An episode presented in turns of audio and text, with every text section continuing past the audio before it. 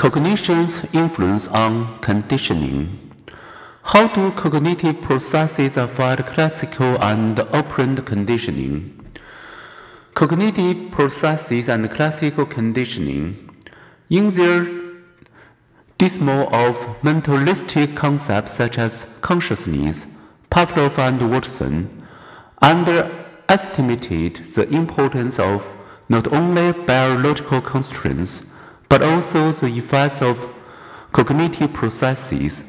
The early behaviorists believed that rats and dogs' learned behaviors could be reduced to mindless mechanisms, so there was no need to consider cognition.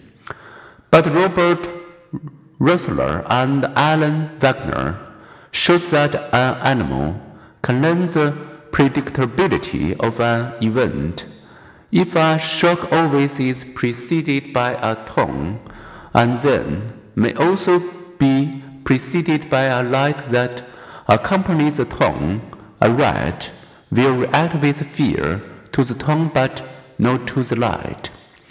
Although the light is always followed by the shock, it adds no new information. The tone is a better predictor. The more predictable the association, the stronger the conditioned response. It's as if the animal learns an expectancy, an awareness of how likely it is that the US will occur. Associations can influence attitudes. When British children viewed novel cartoon characters alongside either ice cream or Brussels sprouts, they came to like best the ice cream associated characters. Other researchers have classically conditioned adults' attitudes using little like Pokemon character.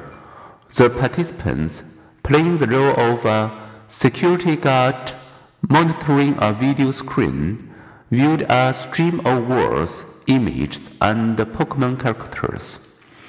Their task, they were told, was to respond to one target Pokemon character by pressing a button. Unnoticed by the participants, when two other Pokemon characters appeared on the screen, one was consistently associated with various positive words and images. The other appeared with negative words and images. Later, they evaluated the actual Pokemon characters without any conscious memory of the pairing.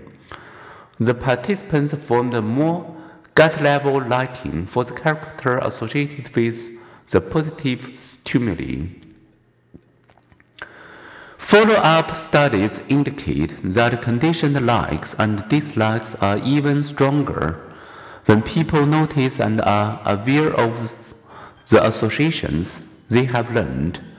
Cognition matters such experiments help explain why classical conditioning treatments that ignore condition often have limited success. For example, people receiving therapy for alcohol use disorder may be given alcohol spiked with a nauseating drug.